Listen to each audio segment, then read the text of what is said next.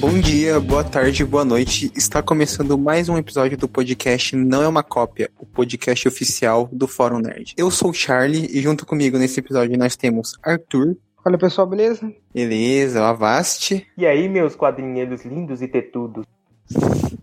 Caralho, tá bom. O Doug, nosso ecoboy. E tudo bem? E aí, e aí, Doug? O Sam, rei da Bahia. Peraí que eu vou embora com vergonha alheia da fila do Avast aqui, não, não aguentei não. E dessa vez nós temos um convidado muito especial, que é o Ozzy, do blog Osimandias Realista. Tudo bem, Ozzy? E aí, pessoal, beleza? Beleza, beleza. Bem-vindo ao podcast. É um prazer ter você aqui com a gente. Beleza. O Avast, me fala aí, qual é o tema desse podcast? Pô, pior que esqueci o título. Caralho. É, é isso que dá a gravar com amadores, hein? O, já que você não fala, eu falo. O tema do podcast são as nossas fases ou sagas preferidas dos quadrinhos. E começa o podcast depois da vinheta.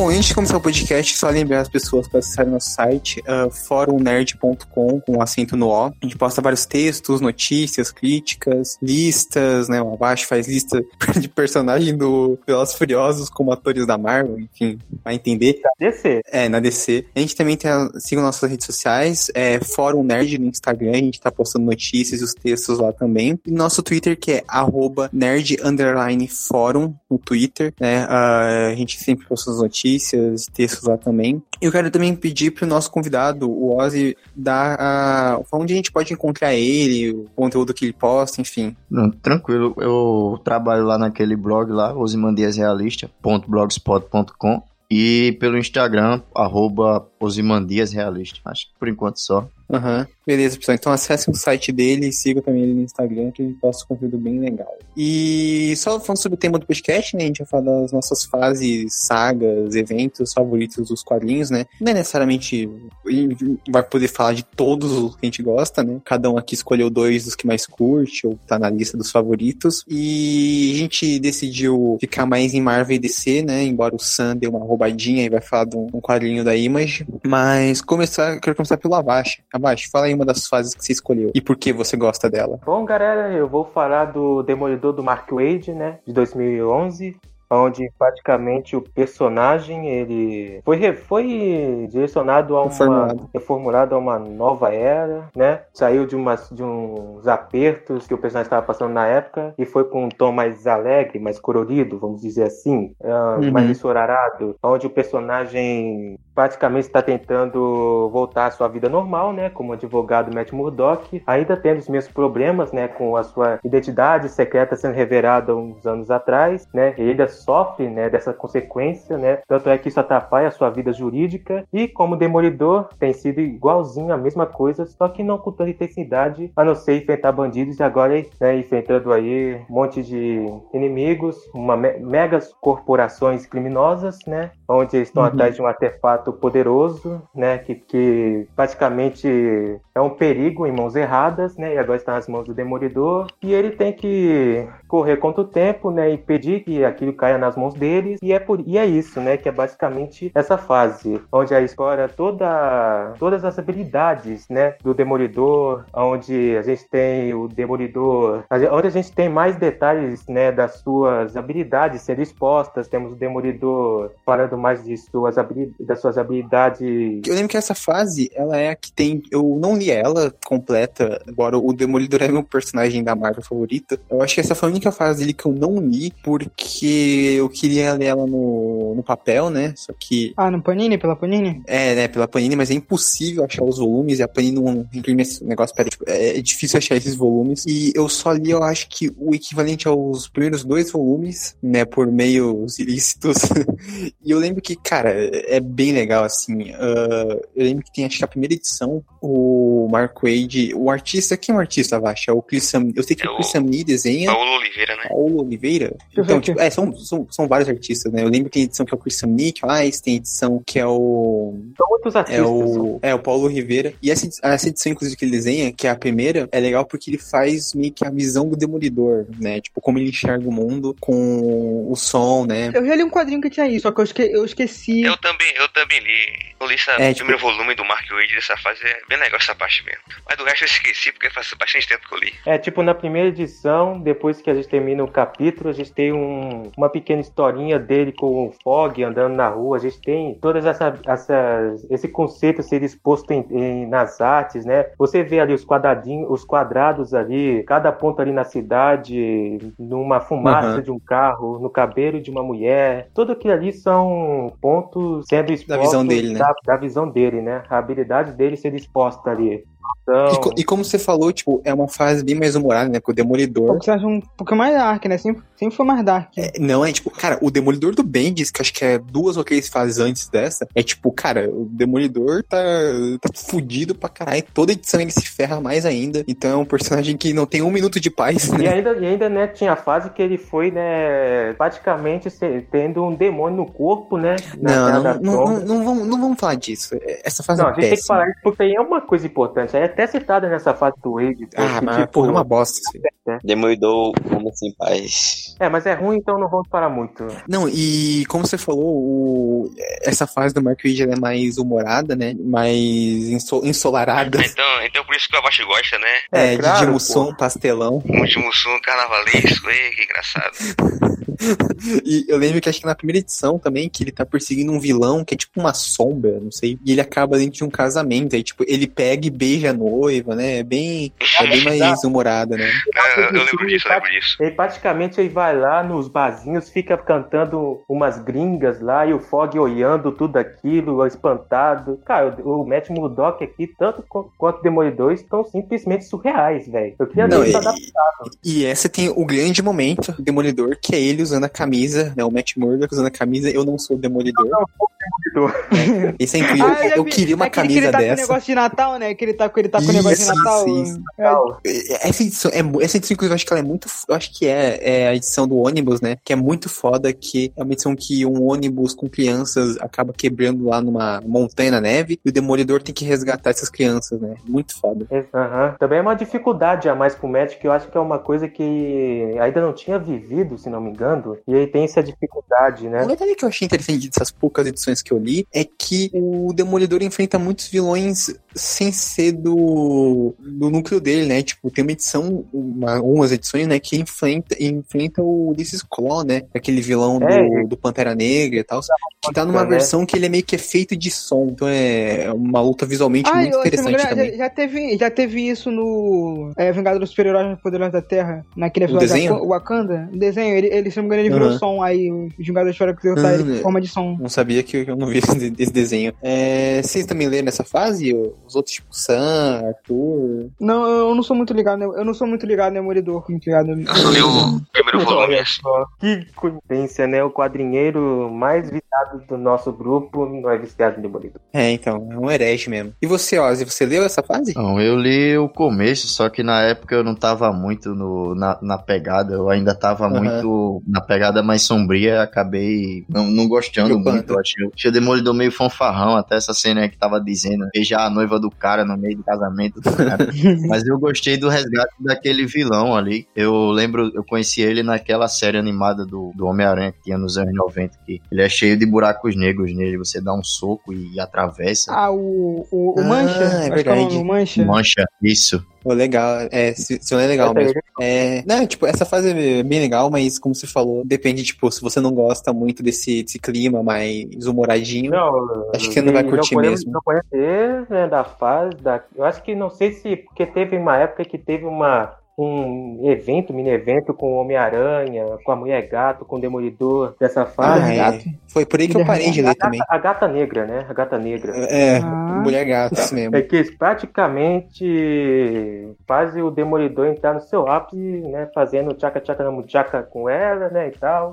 Ela É, mas o Demolidor roubar. Ah, eu, também, eu né? acho que eu já vi. Eu acho que eu já vi uma. É, que, que o Demolidor beija a gata negra, eu acho. Não, o pior, o pior é que é, o Homem-Aranha viu o beijo entre eles. Ah, eu vi, eu já vi essa cena, já vi essa cena. Ah, é, ele fala que é a origem de vilão dele, né? é. Exato. É, não, é legal, legal. É, a única coisa que eu não, eu não cheguei a ler, então eu vou meio que ser babaquinha agora, mas é, se não me engano é essa fase que ele, é- ele admite que é o Demolidor, né? E que ele usa aquele uniforme. A preto, aquele preto lá? Não, não, é uma roupa de advogado vermelho. Ah, não. Ah, que ele não usa máscara e tal. Que ele, ele- Porra. ele vai pra São Francisco? nessa fase? É, é, eu acho que é isso. É, tipo, não, eu acho, porra, muito ruim esse conceito, embora eu não li. É, a única coisa que salva é que tem desenhos do, Chris- do Chris Samnee, e o Chris Samnee é, é foda. É foda. Vamos então pra próxima. É o Sam. Fala aí o, o seu quadrinho que você escolheu.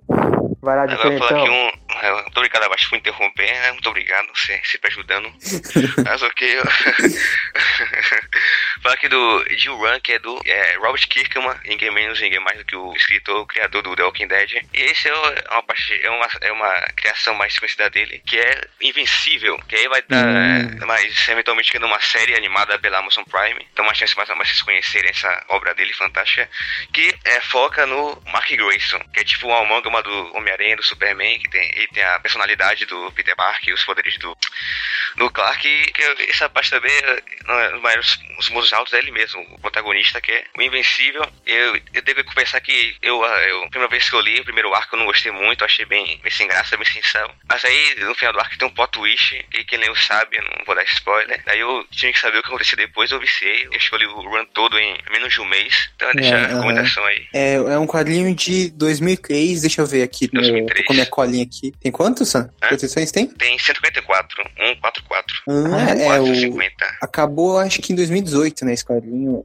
Ah, é- ele é desenhado... Puta, é- é meio foda porque aconteceu a mesma coisa que aconteceu com Walking Dead, que o cara que foi desenhou as primeiras edições é um tal de Cory Walker, É, né? e depois e de- o Ryan depois entra o, o Ryan Otley, né, que é um excelente que desenhista, é, fa- que... que é fantástico, cara, é muito foda. É, ele é muito bom, ele, tá, ele tava fazendo Homem-Aranha até umas edições atrás. Exato. da Marvel, o cara desenha demais. E é meio triste porque acaba que a criação, é, o destaque acaba ficando pra esse Cory Walker, mas quem fez, tipo, sei lá, 140 edições uh, da Pois é. 144 foi, foi o Ryan Otley, né? E vai ganhar E- animação, né?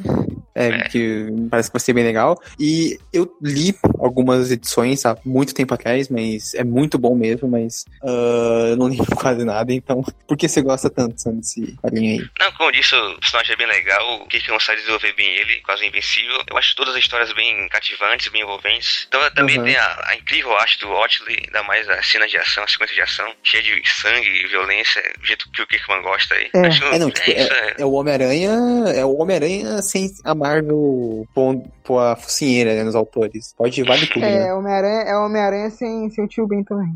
É, é. Não, é, o spoiler, inclusive, agora eu quero ter uma curiosidade aqui. Quando saiu o trailer do Invincible, eu fiz notícia, né? E eu peguei uma sinopse que tem, tipo, o grande spoiler no começo da, É, da série e coloquei. Isso é Aí, foda. não, aí, só que eu não tinha reparado. Aí depois eu fiquei tipo, caralho. Mas, mas também porque os caras colocam essa sinopse com esse spoiler. E você também, quer dar né? spoiler pra geral também. Obrigado. Tá bom, obrigado. Tá bom. Uhum. É, Ok, do... tá bom, ok, Alguém entendeu alguma coisa? É muito bom, muito obrigado. Não, Contribuição aí. e algum de vocês leu o Invincible? Ou só o Não, Sam eu, lembra? eu, eu, Eu não, falo- acho que só o Sam, mas. Eu falo por mim mesmo. Nunca li e eu ainda vou ler. Não, vou Ótimo, excelente. Sou eu que tenho cultura aqui, sou eu que tenho aqui, né, essa substância cultural e artística, vocês são... Ah, eu tô até É muito, muito. Eu li só o início quando anunciaram sair pro Amazon Prime. Eu, eu tinha vontade, mas. Não, mas eu acho que demais que você, né? Ô Sam, toma. Não, não, que li mais de uma edição. É, ô Sam, toma cuidado que vão falar que você tá trazendo coisas desconhecidas só pra não.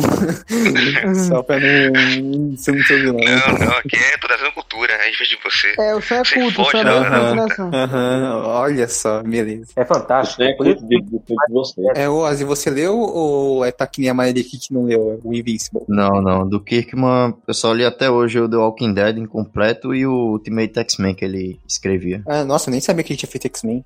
Caramba. Tá aí uma recomendação aí, né, pra vocês hereges. Tô aqui dando aqui um pouco de, de meu conhecimento. Cultura, Aproveitem. Não é todo dia que eu faço isso. Ele Eles são- escrevia um bocado de, de, de arco na Marvel, só que acabou se destacando mais por causa do The Walking Dead, né? Image mesmo. É, Inclusive, teve um, um crossover invencível aí Com a Marvel, né? Se eu não me engano, é com Homem-Aranha. É com Homem-Aranha, eu tava vendo aqui, é, é legal, legal. Eu vou falar do meu agora.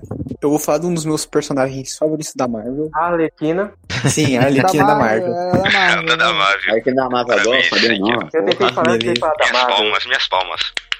Tá, então ele, como a gente ficou sabendo agora, ele aqui é um personagem da Marvel, né? Mas eu vou falar de outra person outro personagem da Marvel, né? Que A é. Minha Fina também é um, é um filme do MCU, né? É, então é isso, nunca esqueçam, nunca esqueçam. Ah, nossa, essa é a referência pela longe. Que é o Justiceiro, né? O Justiceiro é escrito pelo Garth Ennis, que é um dos meus autores favoritos. Ah, o Garth Ennis foi bem famoso com The Boys, né? As Que não gosta de herói. dele. E isso tem a ver, inclusive, com o Justiceiro dele. Uma fase que foi lançada no final, no começo dos anos 2000, com uma minissérie chamada Bem-vindo de Volta Frank, né? Que é a fase em que ele traz de volta o, ele traz de volta o Justiceiro depois daquela fase horrorosa que ele era um anjo que matava. é, não, que matava os mafiosos a, a, a trabalho do céu, né? Não, não, Top 10 caralho. melhores histórias. Não, péssimo, Não, mas é porque vocês não sabem que anos depois ia vir, né, o Justiceiro Frankenstein, né? É o, Fran, o Fran, Franken Castle, né? Parabéns. Cara, Parabéns. Franklin quer porra. Franklin Castle. Caralho. Criatividade. E essa, eu vou falar mais desse Bem-vindo de Volta Frank ah, e do, do Justiceiro do Marvel Knights, né? Que é a fase seguinte. Ah, Sem falar muito do Marvel, do Justiceiro do Marvel Max, porque eu não li. É também escrito pelo Garfienes. Eu só li dois arcos, na realidade, e eu, eu quero mais falar de- dessa fase que eu, curto, que eu curti mais. Que é, uma, é um momento da Marvel que eles estão meio que experimentando mais. Então eles deixam, eles criaram esse selo que é o Marvel Knights. Não, não, Que é um um pouco mais selo- adulto no negócio. Um pouco Isso, mais. isso. em que tem, eles têm, os autores têm mais liberdade pra falar um palavrãozinho, pra ter uma, um, um gorzinho a mais, né? Mas. É, não, mas não chega a ser um Marvel Max, né? Que é o, se- o grande selo mais 18 da Marvel, né? Que vai surgir no futuro. Nessa história do Bem-vindo de Volta Frank, o Justiceiro volta ao normal, né? E ele decide voltar a Nova York, em que ele tá caçando e matando uma família de mafiosos da Mama Gnut, eu acho que é assim que fala. Gnúcio, eu acho. Gnúcio. Gnucci, é, Gnucci, não sei, que é Gnúcio, uma, é, que ela é uma mafiosa que tá tomando conta lá de Nova York, e ele tá caçando ah, a família dela, os mafiosos e tal, e, cara, é basicamente isso, são 12 edições disso, e é interessante porque é uma fase que ficou bem famosa e acabou inspirando várias coisas, tipo a série do Demolidor, toda aquela cena que ele tá preso num pilar e o justiceiro e ele conversam, né, com uma arma amarrada na mão, é, tem Ah. exata, é, tem isso, né, isso é desse quadrinho, é igualzinho, inclusive, ou até mesmo aquele filme do Justiceiro, acho que é de 2006, É porque teve dois. Teve um de. O- é, não, tipo, é o, é, é o último filme do Justiceiro, que ele Ah, perde a lá família com- e ele, O e ele vai morrer. É qual com o Thomas Jane ou com o outro lá? É o de 2004. Isso. É o Warzone. Não, tem um Warzone 2004. Warzone. Eu não sei qual é. Então, é o, é o filme que ele vai morar, tipo, num hotelzinho e tem, tipo, uns três pessoas que moram lá, que são legais com ele. nossa. Então, Que isso é merda. exatamente, exatamente tirado desse, desse quadrinho também. Ah, e, cara, o Garfienes, ele é um grandíssimo do escroto, né? Surpresa. Então, não, ele é um doente mental, então ele faz umas histórias piradas e incríveis. Cara, É, ele é um Não, dando um spoiler de- de- dessa fase, tipo, desse, desse arco aqui, ah, tem um momento em que o Justiceiro tá sendo perseguido, tá ferido e sendo perseguido por, por uns membros da gangue da Mama, e ele tá sem munição. E ele entra num zoológico. E ele começa a usar os animais pra matar esses caras. Então, tipo, ele joga um cara num, num negócio onde tem uma cobra. Tipo, cara, tem uma hora que ele entra num um negócio, tipo, onde tem dois ursos polares. O justice, os ursos, tipo, tão, acordaram, então meio, tipo, sem saber, meio, tipo, meio zonzos. É, começou a me colocar a cena. Não, ele dá um soco na cara do urso, sai correndo e joga os caras dentro do, do desse negócio dos ursos, né? Não, o E, Justiceiro pode. cara, é só, não, é só insanidade. Ele criou um dos vilões mais legais do Justiceiro, que é o, Caramba. acho que é o Russo, que é tipo um cara grandão, é, gigantesco. ah, e a maneira que o Justiceiro mata esse cara é também doente. Ele basicamente pega um cara gordo e joga em cima desse cara e sufoca ele Caramba. com esse cara gordo. É, não, é, é incrível. Quando essa fase termina, né, ah, o Garfienes começa a fase dele do Marvel Knights, que teve acho que 35 edições. Ambas são desenhadas pelo Steve Dillon, né? Falecido Steve Dillon. E, puta, aí nessa fase ele despiroca, sabe? Tem arco com Homem-Aranha, tem um arco com o, o Wolverine, que eles estão com uma gangue de anões. anões mafiosos. É, é, e é maravilhoso. também. Serravam as pernas das pessoas. né? Isso, é, os anões, eles, tipo, é toda uma investigação pra no final a gente descobrir que é, uma, é um anão que, faz, que fazia parte de uma família mafiosa que ele era meio que bulinado pela essa família. E aí ele Que decide se anão. vingar, tipo, é, não, aí ele decide se vingar, tipo, sequestrando os, mem os membros dessa família, cortando as pernas deles e transformando eles em anões. Aí, tipo, o final desse arco é Coisa basicamente linda, o, bem não, saudável. é, é o Justiceiro e o Wolverine, os dois matando anão. Enquanto isso, o Justiceiro, ah, tipo, atirando e sacaneando o Wolverine. É, Foda-se o anão, né? Não, é, tá é- família. É, Não, é bem cara, é- gráfico, né, Cerebrão? É bem, é bem gráfico. Assim. Sim, sim, é o Marvel Knights é, o- é bem gráfico, né? O, Sim, mas- mas Charlie, peraí, uma pergunta aqui. É, essa cena do zoológico, o Doug aparece? é, tem, tem um Jag de fundo que parece que é o Doug. Eu não, não posso confirmar. É, cara, o primeiro arco daí tem o retorno do russo, naquele vilão do BM de Volta Frame, que ele é morto no final. E, cara, basicamente ele volta no corpo de uma mulher. Tipo, a cabeça dele no corpo de uma mulher. E, cara, é muito doente. Não, é muito doente. E, obviamente, o Garfienes, ele sacaneia Ele é a pirado. religião. Não, é. Ele é doente, cara, mas ainda assim. É, é ele sacaneia tudo, ele sacaneia tudo. Sim, sim, sacaneia a religião, tem um, um arco lá que tem o vilão é, é um pares, um desses pares mais extremos, né? E, no geral, é uma fase bem curtinha e gostosinha de ler, né? Não, não tem lá tantos diálogos, é mais a podleira mesmo. Mas eu recomendo bastante. Foi publicado no Brasil pela Panini há muito tempo. Eu acho que também nem tá disponível pra comprar. É tempo pra E caralho. vocês leram? É, tipo, você- alguém aqui leu também? Ou só, só eu e o, o Ozzy que acho que Não, leu? eu também não li. Eu acho que Não, eu, eu acho que é mesmo que eu acho que eu fosse ler, mesmo- não, eu não li, mas mesmo que eu acho que se eu fosse ler, eu, eu, ah, eu acho que não acho um, o, o- Eu posso ler, posso gostar, só que pelo menos pra mim, assim, ver assim mais superficialmente, eu não acho o Justiceiro assim um personagem tão atrativo, tá ligado? Como o Demolidor, que eu, que eu tenho que ler, né? Tem, tem que ler, Cara, né? um Homem-Aranha, pá, assim. Você já, Basicamente, você já é o- falou mal. Não, não, pera, não, pera aí. Você já falou mal do Demolidor na minha Mas frente. eu não falei mal do eu- Demolidor, tu parece o Bruce. Não. Não, falou, falou Não, sim, não, falou falou, sim. falou sim. Eu não Falou falei mal, não Demolidor falei na mal minha mesmo. frente. Mas e você vai falar duas mal- pessoas contra uma. Você vai falar mal do Justiceiro e do Garfienes também na minha frente. Eu não vou tolerar eu não isso. falei mal de nenhum deles, eu não falei mal de nenhum. Tu parece o Bruce agora. Falou sim que você nunca teve interesse em atrás do Demolidor. Ó, Olha, olha. Hashtag Mas eu não falei mal dele. Cancelado, cancelado. Mas eu não falei mal dele, cara. Chill, chill, chill hate. Você é dessa fase, Ozzy? Rapaz, eu, eu sou fã do carteirinha, tanto do Justiceiro quanto do Gaffens. Eu acho que eu li talvez 98% do que ele escreveu já com o Justiceiro. Aham. Essa fase em especial, eu, eu li ela toda. Ela vai até a 37, se eu não me engano. Aí, que é- ainda era na Marvel Knights. Tipo, o Gaffens ele tinha trabalhado na, na DC por um bom tempo, tinha feito Hellblazer lá, tinha feito Preacher, Hitman, caralho, a 4. Aí eu não sei como ele conseguiu, só conseguiu levar ele pra Marvel porque ele gostou, ele queria escrever algum personagem que não fosse super-herói, né? Porque ele obviamente odeia Aham. super-heróis. É, ele odeia. E tipo, eu me divirto com essa fase, eu, eu acho legal, tem coisas fodas mesmo, como esse arco do Wolverine. Tem uns que são mais exagerados, né? Aquele tipo que o, o Demolidor, é o Demolidor, o Homem-Aranha o Wolverine se Ele e o juntam. Wolverine, né, é. pega ele, É o último pega arco, ele. né? Tem uma Aham. parte até que ele bota, sei lá, se não me engano, o Bruce Banner pra comer É o explosivo. Hulk, né? Isso.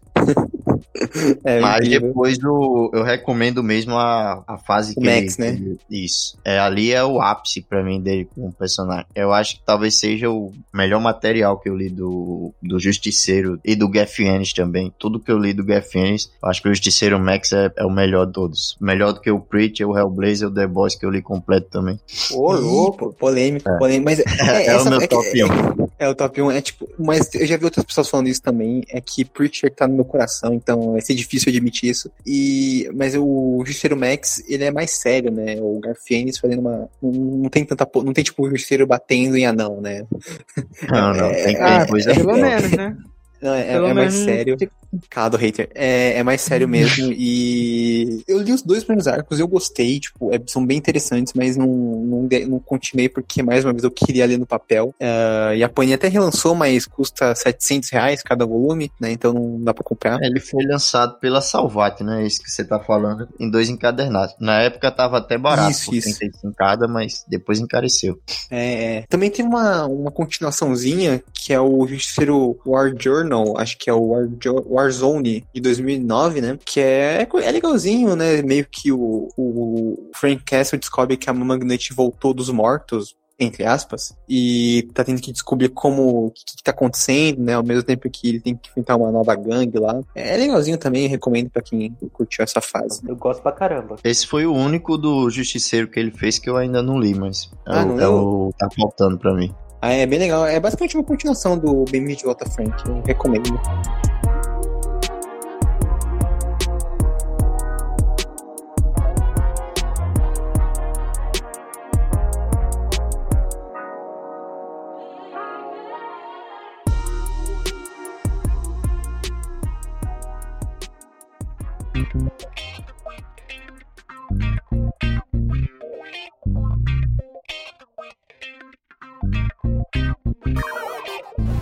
É, então agora vamos pro próximo. Ozzy, fala aí o, seu, o quadrinho que você escolheu. O meu, a minha primeira escolha é o Ultimate Spider-Man, que hum, um é um quadrinho daqueles que, que marca a gente, porque a gente tá... Na época eu tinha a mesma idade que o, que o Peter Parker, né? Tinha 15 anos também. E foi o quadrinho assim? que me fez, assim, levar mais a sério, assim, os quadrinhos a ponto de vender até o videogame que eu tinha para completar a coleção, que já tava avançada. E, e, tipo, o, é um quadrinho que envelheceu bem, né? Tem. Se, se você for fã, muito fã tradicional do Homem-Aranha, vai ter coisa lá que você não vai gostar, tipo o Duende Verde, que fica a desejar. Alguns outros vilões, assim, que não tem um bom desenvolvimento, tipo o Homem-Areia, por exemplo. Mas, em compensação, eu, eu acho que de, foi um dos poucos quadrinhos, assim, que você sente o protagonista evoluir de fato e você acompanha a, a, evolução dele e você sente as falhas dele, como por exemplo quando ele era desmascarado ou quando ele, sei, eu acho eu, eu acho ele mais realista para é do que o Peter original. Isso, porque o, é, é. o original, o, o Homem-Aranha original, que também é muito bom, ele era aquela coisa do tipo, toda edição tinha um novo vilão e, e era o vilão do e era o vilão do dia e, e a coisa ia é, se desenvolvendo. E o Peter Parker ele, enve, ele envelheceu assim muito rápido, né? Lá pra edição, quando já entrou o John Romita, ele, ele já, já deve ter uns 18, já tá na faculdade. E o do Ultimate não, ele as 160 edições que a gente acompanha, só vê ele dos 15 aos 16 anos, né? Até aquele fim que todo mundo deve conhecer. E aí vem o Miles Morales. Uhum. Ele só atua dois anos como Homem-Aranha, praticamente. Foi. É, é uma reformulação, né? Mais para os dias atuais, né? Entre aspas. Né? Não, tem muitas sacadas dele e da, do quadrinho lá do Ultimate que ficaram, né? Pra para ser adaptada em outros cantos, como por exemplo é, o relacionamento dele com o Nick Fury, né, que é praticamente um pai para ele, né, toda vez que é, aparece. Isso é, muito, isso é muito bom. É o né? segundo pai com ele. É, se não me engano, é lá em eu, eu li, eu li também é o Ultimate Wrecking, que é, é tipo pós-morte do Peter, né, o que aconteceu, né? O, o Nick até dá uma lágrima pro né, Peter, ele dá uma chorada porque ele morreu, né? E ele tinha um relacionamento muito bom com o Peter. Ele, ele, ele, ele tratava o Peter como filho, aí em Ultimate Breaking, se não me engano, que é que ele chora por causa da morte do Homem-Aranha. E é, não, é uma é... parada muito bem construída, assim, muito bem espontânea, parece de verdade. Pra primeira vez que eles se encontram, né, o Nick Fury meio que infiltrado na escola dele, meio que diz uma frase de motivação lá para o Peter. Aí o Peter diz: Quem foi que lhe disse isso? Foi o cara que vazou esse seu olho aí. Aí eles acabam meio que se desgostando inicialmente, né? O Nick Fury até ameaça ele, dizem que quando ele fizer 18 vai ser usado, né, como um soldado dele e foda-se. E depois eles vão se, se, se entendendo melhor e, tal. Eu acho muito interessante. Uhum. Até o, o Jonah Jameson do, do Universo Ultimate, ele é menos raivoso, vamos dizer assim. É, menos né? lunático. Menos, menos lunático, isso. Ele... É, e menos vilão, né? O, o, o, universo tradicional era meio vilãozão, né, no começo. Mas é, ele, ele, esse era... aí ele é mais uma, uma, é uma figura mais, mais humana, né? E até que é o escorpião. É, então. Só pra matar o aranha. Cada filho da puta É, só pra matar uma aranha. O É isso, o aranha. É, essa, eu acho essa a melhor fase do Homem-Aranha escrita, né? Eu acho, pelo menos. Ih, É, polêmica. de, de forma É, contínua, pode, Polêmica pode ser. não, cara.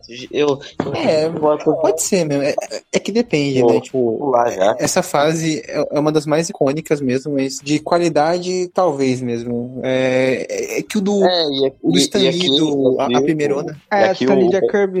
Não, o- Steve Dicto, desculpa, Steve Dicto. Ah, Desculpa, E Steve Dicto. aqui o, o Ben estava, né, piado, né? Porque depois eu acho que ele perdeu um pouco a mão em outras, em outras HQs que ele começou a escrever. Eu acho que aí. Ah, pelo menos assim, esse é o ápice do Bendis, né? Nessa época ele tava fazendo o Demolidor É, e o Homem-Aranha Ultimate, né? Fora, fora os Novos Vingadores. É, os Novos Vingadores também. É, ele também fez o. Os, é, não foi o Bendis que escreveu o Supremo, não foi? Não, Não, esse foi o o Mark Mark Miller. Foi o Marcos Miller. Mark Miller. Ah, o Mark Miller foi o Mark Miller e teve uma terceira que eu. Teve a terceira que é aquela bosta lá que. Quem escreveu? É o Jeff Loeb. Loeb. O É. Jeff Loeb. Ah, o ele escreveu, o, o Lobo também escreveu o Ultimatum. Ai, pouco, essa, cara. essa fase do Homem-Aranha, inclusive, ela é. Ela quebrou o recorde do Stan Lee do Jack Kirby com a fase que teve o maior, é, maior número de edições com a mesma equipe criativa. Né? tipo, Foram mais de 100 edições com o Brian Bendis no roteiro e o Mark Bagley no, no- nos desenhos, né? Ele parou na 116, se eu não me engano. Aí eu Isso, acompanhava ela mensalmente e os leitores ficaram tudo puto, né? Tipo, pô, como é que alguém vai substituir o, o, o Bagley? É. Mas o Stuart Timoney, na época, ele segurou muito bem a onda. Foi um, foi um ótimo desenhista. realmente. Só depois do outro desenhista lá de mangá meio cabeção, que era meio ridículo.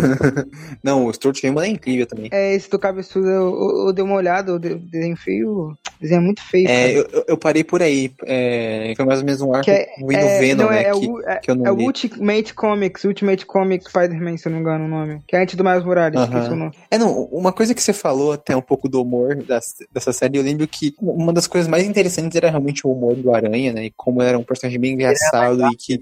É, É, tem não, aquela tipo- cena do, do Rei do Crime, que ele leva o caderninho com as piadas, se eu não me engano. né? Não, Exato. tem, não, tem uma cena que é tipo, o rei do crime tá, tipo, sentado no meio de um restaurante, e o Homem-Aranha chega, né? E o rei do crime começa a ameaçar ele, falando, tipo, ah, garoto, uma hora eu vou descobrir quem é você, e quando eu descobrir, eu vou na sua casa, a gente vai conversar, eu vou quebrar sua família, eu vou destruir sua vida, não sei o quê. E dá eu vou um mostrar quem eu sou de verdade. Isso, isso. Aí o Homem-Aranha, tipo, fica um quadro em silêncio e ele fala: Nossa, você é realmente muito gordo, né? tipo, caralho. Se eu não me engano, ele, ele pergunta pro rei, né? Ele pergunta pro rei se o rei do crime tá dando em cima dele depois de ter dito isso tudo. Eu- eu É, não, é eu muito bom, né? de- Aí ele prende tipo, o rei do crime no chão, né? Isso, o, o Wilson fez que ele olha e pergunta, né? Que tipo de satisfação dá a ele, né? Encher o pé dele com teia. Aí ele diz alguma coisa, tá vendo? Você não me entende e eu não lhe entendo, tá vendo? Até que fim a gente chegou em um acordo e vai embora. Não, Era é melhor muito ter bom. continuado com, como inimigo do Demolidor, sinceramente. É, é, é, não. mas- Um pouco zoado. Não, verdade seja dita, eu acredito que o, o Rei do Crime ele foi o, vilão, o vilão mais trabalhado de toda a fase do, do Ultimate Spider-Man. É ele e o Duende Verde, né? É, o Duende Verde ele ficou, ele ficou meio assim, eu acho, lá pra Por causa do design, né? Também, O e desi- também as design motivações dele, eu, eu acredito que não ficou uma coisa tão complexa quanto, quanto o original. Mas Aham. o, o Rei do Crime mesmo, eu acho, aquela cena quando é, o Rei do Crime meio que dá aquele plano dentro de um plano e é, amarra o Peter Parker na, numa cadeira, né? Ele tá lá sem máscara, isso lá pra cento e tanta. Aí ele, ele diz, pronto, agora eu já sei o seu nome, né? Agora eu já sei onde fica a sua escola e tudo mais. Eu, eu só não mato você agora porque eu comprei a sua marca aqui e eu tô ganhando muito dinheiro com esses bonequinhos e eu ia levar um prejuízo. Tipo, aquilo ali é implacável, velho. Poucas vezes eu vi um vilão assim meter medo desse jeito. Não, não, é muito bom. Até, eu- acho que esse é o arco que tem o Demolidor, né? Que é a participaçãozinha. Que eu, eu, que eu acabei não curtindo tanto, porque ele quer matar o rei do crime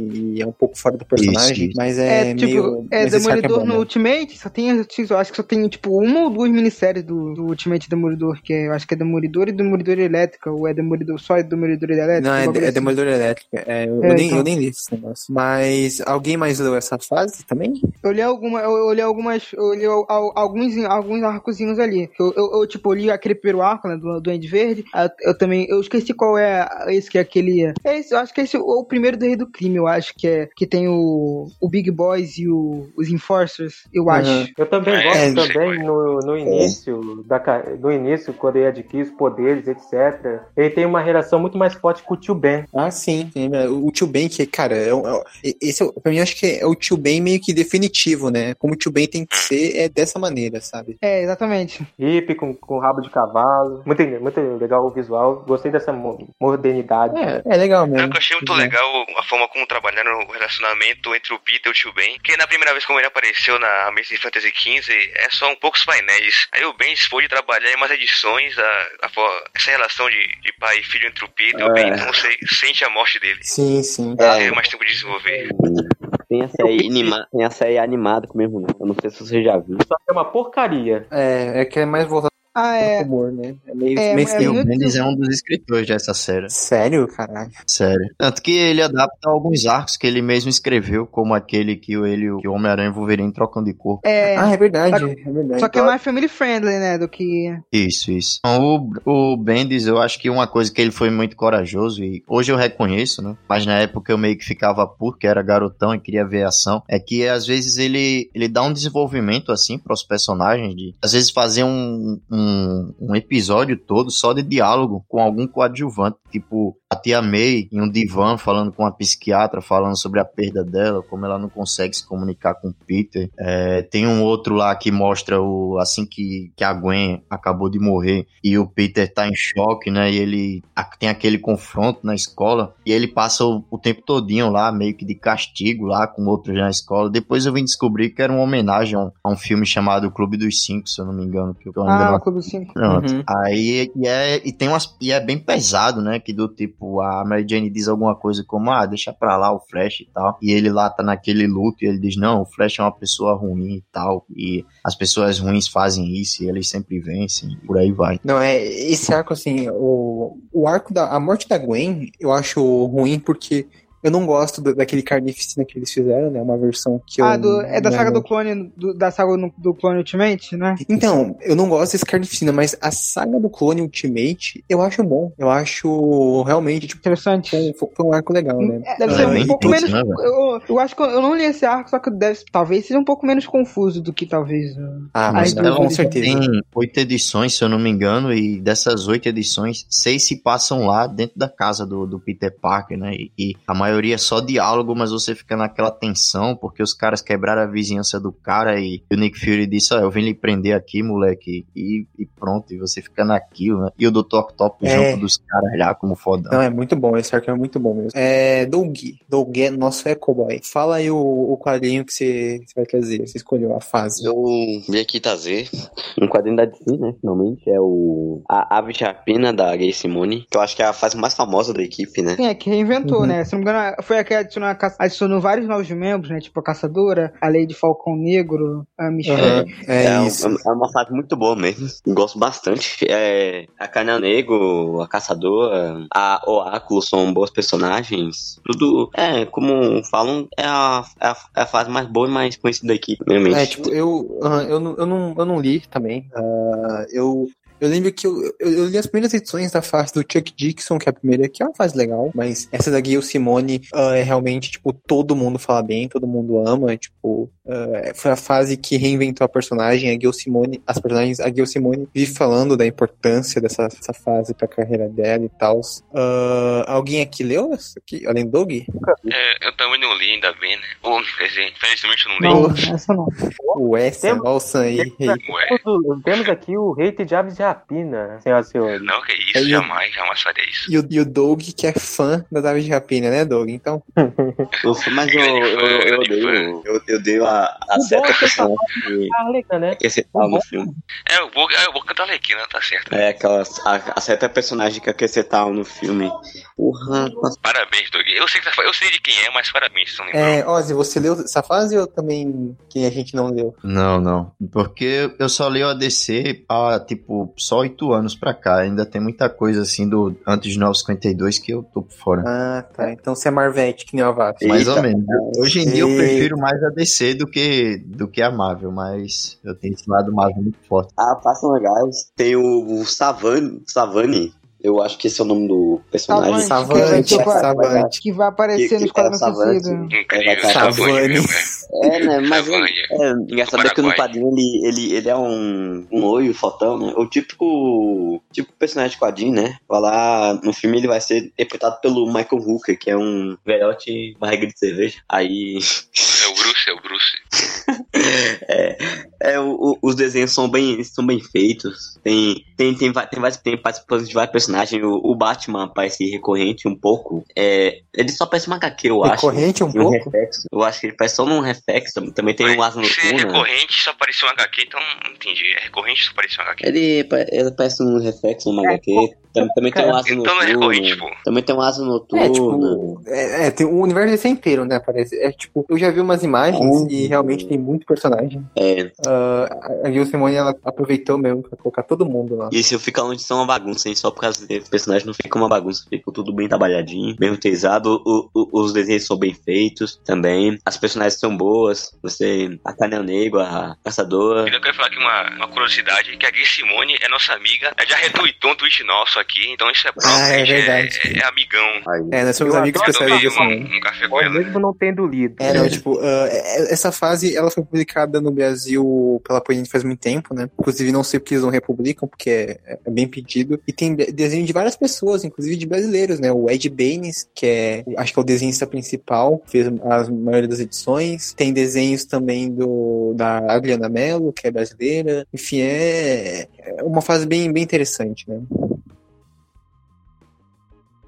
Eu, eu, você falou que a Panini publicou, mas eu, como não sou burguês, eu não compro, eu, eu leio aqui online, como o Avast também. E eu recomendo mu- muito pessoal, pe- principalmente na época do filme, que, que, que, que várias pessoas perguntaram pra mim, né, que é Aves de Rapina, eu recomendei essa fase pra ela. É, também tem gente que reclama que as, cap- que as personagens são sexualiz- sexualizadas, mas eu acho que tá longe de ser, eu acho, sei lá. É, você gosta disso, né, Duque? Você é um tarado. Não, não. Você não tem problema, não. Não. É, e a, Tá e a bom. Gui Simone, ela, ela, ela merece o título, né? De, de ser uma das melhores escritoras de quadrinho, eu acho. Beleza.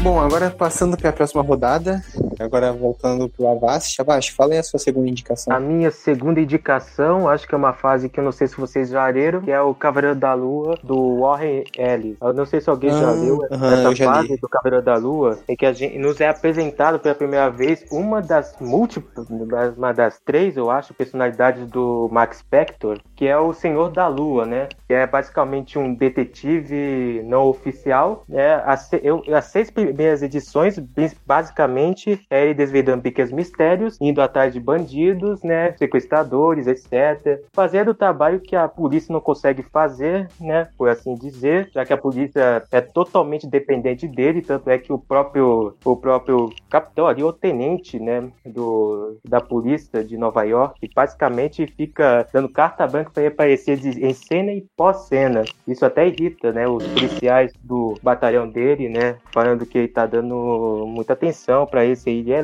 que ele é louco, ele é o Cavaleiro da Lua, etc. Então, basicamente, é um quadrinho de investigações, né? Cara, não pode faltar muita porradaria, né? Aparecem uns rostos familiares ali, né? Etc e tal, os personagens que o próprio Cavaleiro já enfrentou, o Bushman, por aí vai. E aqui essa fase, essa fase basicamente ela explora totalmente a, psi, a psíquica do Cavaleiro, né? Que né, ele não sabe se o que- tudo que ele tá fazendo ali pode ser uma bela de uma ilusão, etc. Se ele realmente é louco. É aquele velho dilema que o Cavaleiro da Lua sempre tem em seus quadrinhos, só que aqui fica bem mais enraizado, né? É, ele bem mais aparente. bem mais aparente. Ele, ele anda por Nova York com sua limusine branca, né? Fazendo basicamente sendo um detetive, detetive não oficial que tem carta branca para poder andar em qualquer lugar, onde quiser, bater em vilão e ninguém faz nada. Também tem também né, a sociedade falando: ah, o, o Cavaleiro da Lua voltou, você tá sabendo disso?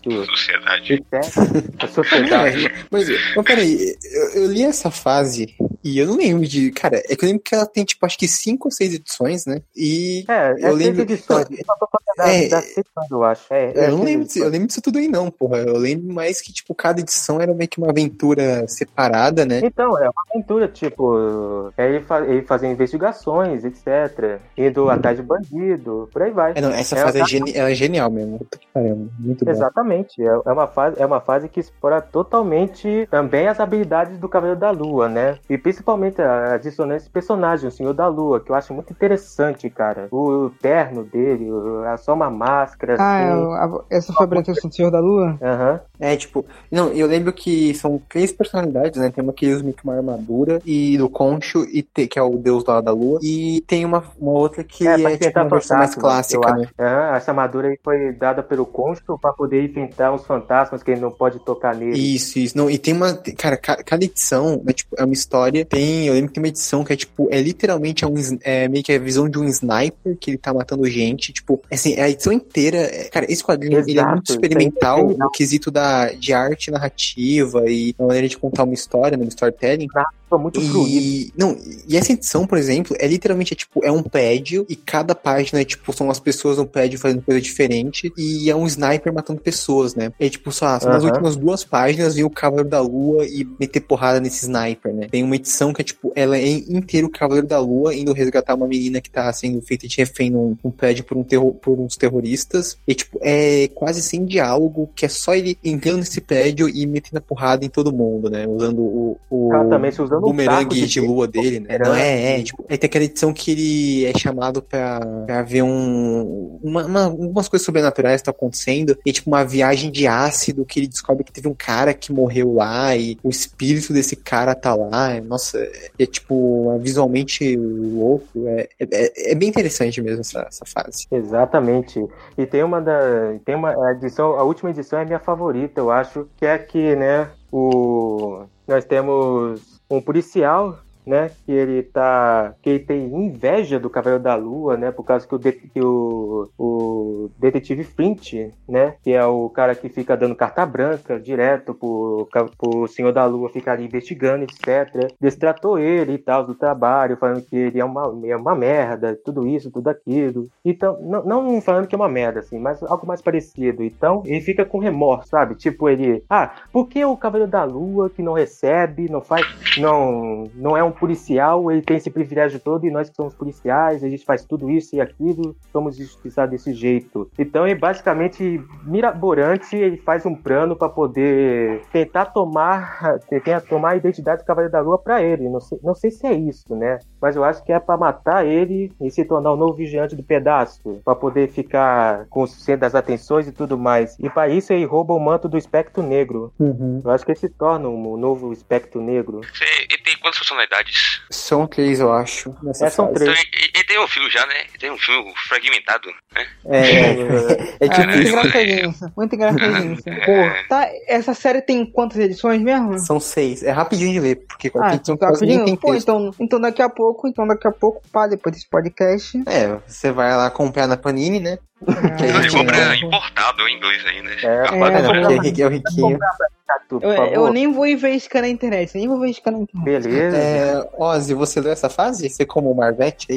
não, não, infelizmente não. Cavaleiro da Lua, só li só uma rápida que o Bendis escreveu, que eu não sei se o Cavaleiro da Lua depois ficou mais esquizofrênico do que aquilo, mas provavelmente sim, essa fase. Sim, sim. Essa fase é muito boa também. Então vamos pra próxima. Tá, o meu, uh, não é exatamente o meu quadrinho favorito, que eu tinha vários outros que eu podia escolher, tipo, que são mais minisséries, tipo Superman Odisseia Secretos, como eu acho como eu, por enquanto, é um dos meus quadrinhos favoritos Superman, o Alienígena Americano, ano 1. Mas eu escolhi um, eu escolhi um que causa ali umas discussões aí, que é Flashpoint pra DC. Hum. Não, o Flashpoint, vamos falar assim, o Flashpoint é. Eu, eu gosto do conceito, eu acho que. Só que eu acho que não foi muito bem explorado, é, falando assim na, na série principal, tá ligado? Porque na série principal são uhum. cinco edições só. Eu acho que Flashpoint merecia uma série um pouquinho maior, tá ligado? Tipo, uns duas edições, tipo, é é Batman. Não, é tipo o Longo Dia das Bruxas, tá ligado? Tem duas edições. Sei, sei. Eu acho que merecia, então, porque eu acho que vai pulando muita coisa que eu acho que seria interessante. Isso é explorado nos tains.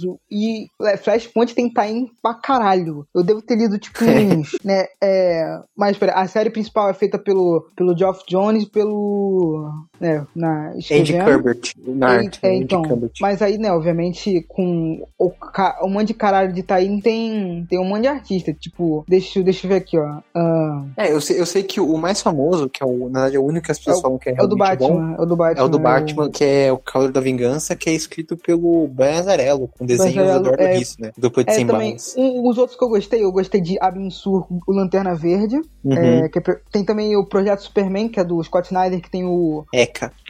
Gostoso. É porque, tipo, a, aí já mostra que o que ia ser nos 952, já mostra os conselhos aí dos 952. Tipo, eles indo botar o, alguns personagens da Wildstorm e da Wildstorm e da Vertigo da no meio. É tipo, uhum. lá, no sexteto, mesmo que ele seja o personagem originalmente mesmo da DC, tem também aquela, o sexteto, não, o, o, os sete secretos, que tipo tem o Shade, né? O Shade, o homem... O homem mutável. Mutável, que é uma mistura do, da versão do Vertigo com a versão original lá do, dos anos 60, 70, eu esqueci agora. Aí tem é, também o... Eu, eu, eu, eu acho que o Flashpoint não precisa explicar, porque acho que todo mundo sabe o que é, né? Foi, foi adaptado na animação, na série, tipo, no a, filme. Eu, eu posso tudo, falar, né? eu, eu, posso falar, eu, eu, gosto mais mesmo da animação, não acho tão grande coisa assim. Eu queria falar uma polêmica. Eu prefiro os tains do que a, a, série principal. Não, eu, também prefiro os tains. Eu tenho umas que E até umas que nem se conectam direito, tipo, a Absu Lanterna Verde não se conecta assim direito. Também Frankenstein e criaturas do desconhecido também não. O problema é que também a série tem um, a série principal, um monte de coisa que devia estar na série principal não tá e tá em Tain, tá ligado? Um monte de coisa que tipo era necessário. Isso é muito desgastante, cara. Você tem que ficar procurando um monte de eu não tenho saco pra Tain também. Tipo, o motivo da guerra acontecer tá em Tain, que é o ta, os, os três Tains que é. Né, porque os Tains são divididos em série, tá ligado? Uhum. Né, tem o do Batman. O que aconteceu com Gotham City? Que tem Batman, Cavaleiro da Vingança e é, Desafiadores, os Graces Voadores. Aí, o que aconteceu com os, os grandes vilões da Terra? Aí tem Cidadão Frio, que o Capitão Frio agora é herói. É, Exterminador e os, a Maldição do Devastador, Legião do Mal e o Outsider, que é inspirado. O Outsider é bem interessante, que ele é inspirado numa. É, seja é, no Batman, acho que é do Batman Dennis ou do New Adams, lá no comecinho, né? Que o Batman enfrentou uhum. um cara chamado Outsider. Eu não, que não lembro, ali faz muito tempo. Uh, não, se eu, se eu, não me engano, é essa fase. Que na verdade o Outsider era um vilão que ficava nas sombras, só que na época eles tinham matado o Alfred. Só que o Alfred, ele ficou muito popular por causa da série do Batman. Aí ele voltou. Aí o Batman que era o Outsider, só que no, no negócio é diferente diferente. Aqui no. Ele é um outro Ele é um personagem original, criado Flashpoint. Eu, eu só ia perguntar, tipo, se alguém mais aqui leu, porque eu não li, eu só vi a animação. E eu honestamente tenho uma certa preguiça para essa saga. Mas. É, porque, tipo, quando eu fui ler, eu li também aquele. Eu li o, o Rebirth e o Flash do Geoff Jones, que, vem, que eu acho que são bem antes. Aham. Uhum. É, tipo, no Flash de Jones ali uma parte é bom mesmo. Ah, o Rebirth eu também não, não li, né? Que é onde o, o Jones faz o retcon, né? Do, do Flash Reverso matando a mãe do Barry. É a mãe, a mãe dele. Aí tem um monte de coisa isso, da restauração. É, basicamente vai tudo que vai dar no Flashpoint, né? E alguém mais aqui é. leu? O Sam, o Ozzy. Você leu Ozzy? Não, eu só assisti a animação também. Ainda bem que você uhum. só assistiu também, que eu já tava me sentindo meio por fora. não, eu, eu, também, eu, eu também sou animação aqui. Uhum. É, animação também. Não, mas eu acho que a, o problema da animação para mim é um problema que já vem, no, já vem direto dos quadrinhos, exatamente por ser, a série ser pequena. Porque, tipo, nos, no, na, na, animação tem os plots é, reciclados dos quadrinhos, só que, tipo, é uma cena pra, pro começo do plot e outra cena pra acabar, tá ligado? Tipo uhum. o Hal Jordan. Tipo o Hal Jordan aqui. Que, tipo, ah, você vai ser contratado lá não sei o que pra você usar a bomba. Aí, tipo, na outra cena ele já tá morrendo, tá ligado? Nos quadrinhos tem sei, aquele time que é só sobre o Hal Jordan, é, sobre ele derrotando os monstros lá, ele usando a bomba do Arqueiro Verde, que o Arqueiro Verde é um time, outro time que é um one shot, que ele enfrenta a filha dele, que é, é filha da, é dele com a Vixen, que no universo é um vilã. Mais negocinho. Assim. Mas os meus uhum. favoritos, eu acho, os meus favoritos foram, ah, eu acho que Lois Lane a Resistência, Os Sete Secretos, Frankenstein Criatura do Desconhecido é, e Abensur. E Batman Cobra da Vingança, que é o que geral fala, que você falou, né? É, o mais famoso mesmo. Então agora é o Sam. Sam, queres o seu segundo e último alinho? É. A nosso revolucionário. É, eu falei que eu agrado a Vash, que é uma vet do, do grupo. Fala de, do Run dos Vingadores do Jonathan Hickman. Que eu abraço uhum. na Vash aqui, ó. Deixa eu estar emocionado aqui. Que é, é só, só que, que Hickman é um dos maiores escritores aí da atualidade com nossos quadrinhos. E aí tá fazendo um ótimo run agora nos X-Men. Daí é, tem muito foto, são várias edições e o Hickman é megalomaníaco, ele tem mil ideias, mas ele consegue resolver todas de forma de uma ótima forma. E a run culminou numa das maiores sagas da Marvel, que é a Guerra Secreta 2015. Também é fantástica, mas com a arte do Ezra Ribic aí. Uhum. É, é isso. É, tipo, eu, eu, eu fazendo meu papel de desse nota sujo, não li essa fase do Hickman. Parabéns. Eu ia pegar pra ler, só que eu desisti, mas eu vou voltar. Eu desisti pra poder pegar uns negócios, mas eu vou voltar não, assim pra ler. Cacete. Não, mas todo eu mundo fala. Tudo encadenado na baninha aí. Não, Avash leu. Avash tem que me ajudar aqui também, né? É, não, Avash, você tem que ter lido. Eu falei, Avash, você leu? Eu li bem, eu li um pouquinho. Não, li pouquinho. não, não, não, não. Eu não acredito, Avash. É, então, ó, ó, vai, Ozzy, salva aí o, o grupo Marvete. Fala aí, do, você leu essa É, fase? Não, eu, eu li, eu li essa fase completa. Eu descobri o Hickman lá através dos Supremos, que ele começou escrevendo Supremos 5, que foi onde ele criou alguns conceitos de Domo, é, desenvolveu mais o negócio do, do criador, né, que é a versão maligna Ah, do Richard, Richards. né? É, é, é o Ultimate Aham. Comics Supre Supremos, né? Eu Isso, é, é um quadrinho bem interessante. Agora que eu tenho algumas resistências com algumas coisas, porque tem, tem algumas histórias que ficam muito maçantes, né? Ele começa a botar um bocado de conceito e às vezes se embaralha um pouco. Mas, o- é. Mas o que. É porque até hoje, velho, a trama que ele fez ali no, no Supremos 5 é um negócio tão complexo que até hoje eu nem sei se eu entendi direito o que eu tava lendo ali. E olha que na é época eu tava Morrison. lendo o Planetary lá do Warren Ellis. Warren Ellis e eu achei o Planetary mais simples do que esse arco lá do, do É, Supremos 5. e- e isso tá me lembrando eu com o Grant Morrison em Action Comics. Tem um arco lá que ele, ele sabe botando bagulho de realidade alternativa, de é, tempo, tempo divergente na da realidade, doente da quinta dimensão, aí ficou um negócio bagunça, eu não entendi porra nenhuma. E aí Aham. ele, aí ele assumiu Vingadores, só que pra mim o, o grande trunfo dele mesmo é- são os Novos Vingadores, né? Que é aquele grupo secreto do- dos Illuminati. E Aham. boa parte do que acontece na, na fase principal dos Vingadores é meio que um resultado do, das aventuras, vamos dizer, sec- é, secretas de destruir mundos, né? Que os caras ficam fazendo ali. E já no primeiro arco, é. Você E quando o Capitão América descobre tudo, é, acho que é uma das partes do run. E os caras descobre- apagam a mente dele. Pronto. Naquela Exato. parte ali você já percebe que o negócio vai ser sério, né? Que não é daquelas aventuras bobas. Aham, é tipo, é, eu, eu já vi muita gente falando dessa fase, né? Que tem até a parte que tem a luta do namoro contra o, o Pantera Negra, tem uma parte que aparece tipo uma Liga da Justiça da vers- versão Marvel, né? Que, que eles Ah, o Esquadrão e Supremo? tal. Ou não? O Supremo. É, eu, eu- eu não lembro Não, se é o era tipo Supremo. mais uma Liga da Justiça mesmo. Mas É, isso mesmo. Aham. E, tipo, tem, a- tem uma saga lá que envolve o Thanos, né? Saga que envolve todo o Thanos infinito, eu acho. Como falaram, tinha as incursões aí, que os, os Illuminati tinham que destruir planetas para salvar deles, e um desses mundos tinha uma, liga, uma proto-liga da justiça, né? Que não é Ah, o Esquadrão tá. Supremo, é outra coisa. Ah, tá lá. Então, tipo, então é uma fase bem complexa que eu sei que é como é, o Ozzy falou, tipo, tem envolvendo o, é, o aquele o, os Supremos do Hickman. Eu sei que também tem conceitos do Quarteto Fantástico que o Hickman escreveu, né? Então, o Hickman ele ficou trabalhando acho que uns 10 anos em tudo isso pra finalizar no, no Guerras Secretas, né? É, E tem que- quando o Guerras Secretas ele, ele foi lançado, eu fiquei impressionado até hoje, porque ao contrário dessas mega sagas, né, que só contam com alguns eventos próximos ali, ele já lançou ali o negócio ali já no meio da história, e se você não leu Os Vingadores, Novos Vingadores e pelo menos os Supremos 5, você fica meio voando com aquilo tudo ali, se você só partir pra saga principal. Você vai ficar Aham. o tempo todo sem voando mesmo, até o final da saga. É, Aham. Quem tá fazendo um pouco isso hoje na Marvel é o Donny Cates, né? Que ah, ele tá fazendo os eventos do Venom, mas tem muita coisa que,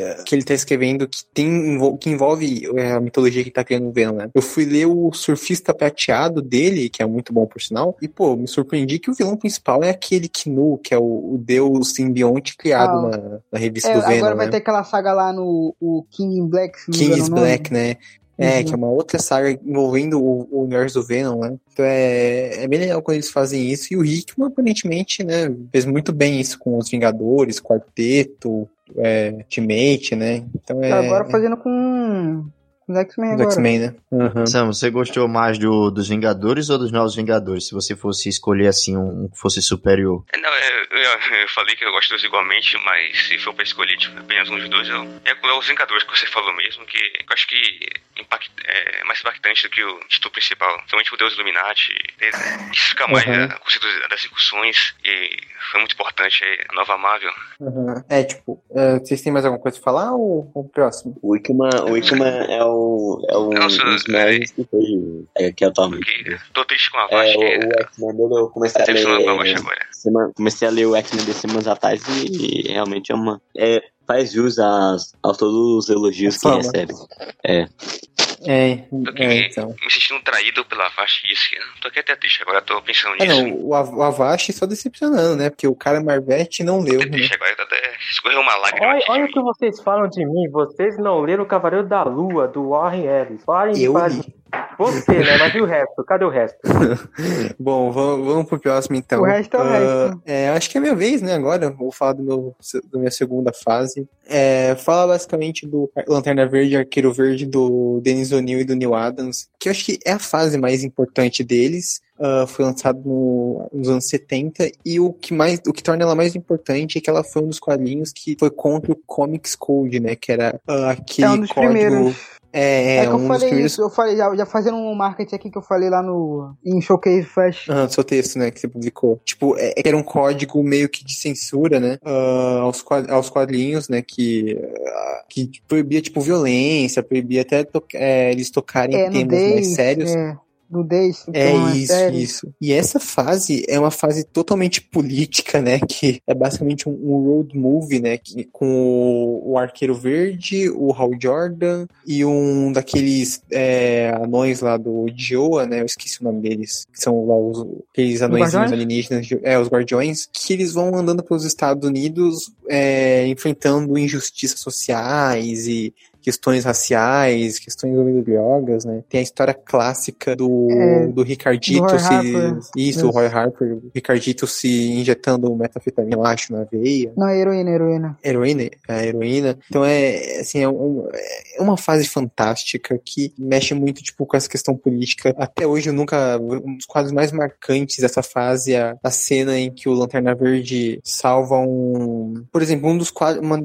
das cenas mais famosas que eu nunca vou esquecer é na primeira edição, eu acho que tem um, um Lanterna Verde, ele acaba prendendo um, um garoto que tá batendo num, num homem, num senhor. Eu não sei Ah, não, o é homem num negro, ca- aquele, ah, aquela que não, não. Ele tá batendo num, num cara gordo, né? E todo mundo começa, quando ele prende esse garoto, todo mundo começa a vaiar ele, né? Tipo, jogar pedra nele. Ele fica tipo, ué, mas o que tá acontecendo? Eu aprendi o cara que bateu no outro, por que as pessoas estão bravas comigo, né? E aí vem o, o arqueiro verde e um, um senhorzinho negro e falam pra ele, né? É, que esse cara é um cara que ele quer demolir todos esses prédios pra construir um estacionamento, né? E deixar todas essas pessoas sem lugar pra morar. E, e aquele garoto que o Lanterna Verde prendeu era um cara que tava indo contra esse, esse, esse homem, né? E o senhorzinho negro, ele fala, né? Tem aquele quadro famoso em que ele fala que, ah, eu já vi você, notícia de você, né, Lanterna Verde, eu já vi que você é um cara que, um policial galáctico que patrulha o universo e já salvou é, diversos alienígenas de pele laranja, pele verde, mas eu nunca vi você salvar um- uma pessoa com pele preta, né? Então, tipo, foi... Ah, esse, foi- esse, é, não, é então- impactante, então- é impactante de verdade. é, impactante pra caramba. Então é é uma fase cheia disso, cheia desses momentos em que eles vão totalmente contra, é, fazendo essas, com, com essas questões políticas e que acabou marcando muito os quadrinhos e, é, e essa,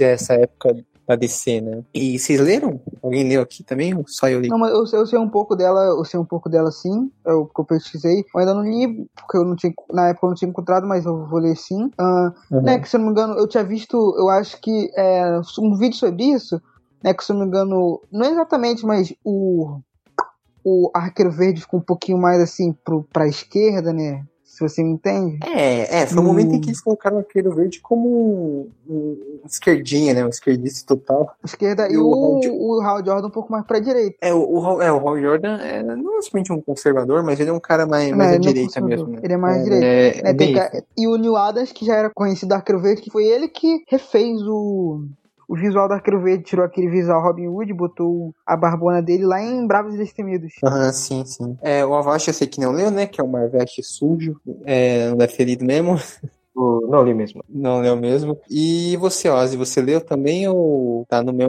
bot do Avast? Não, não, eu li. Comigo foi curioso. Eu comprei, eu, eu comprei os dois primeiros encadernados, só que eu confesso que eu me decepcionei. As primeiras histórias eu gostei bastante, só que depois é, a narrativa eu achei um pouco maçante, muito recordatório, uhum. Acho que muito didático também, em muitas coisas que podiam ficar subentendidas. Muito diálogo expositivo também, né? Isso, também, também. Mas também era, era a época. Eu, o engraçado é porque tem aquele livro da História Secreta da Marvel e o, o Denis O'Neill, quando ele foi meio que pra entrevista de emprego com, com o Stan Lee, foi levado pelo Marvin Wolfman, se eu não me engano, né? E era tanta zoação lá no meio da redação que os caras estavam induzindo o Denis O'Neill a colocar LSD dentro do café do, do Stan Lee. Tava me lembrando disso Ah, eu, eu comecei esse livro, só que eu não terminei. Eu, eu tinha começado, mas eu ainda tava no, um pouco no começo. Esse da história esse livro é, é, muito, muito bom, velho. Faz a gente até mesmo correr atrás de um bocado de material aí. Ele, ele traça um desenho da Marvel. Desde o Namor e o Tocha Humana, né? Antes de, antes de É, eu peguei um pouquinho. Eu tinha lido aquela Marvel Comics número 1,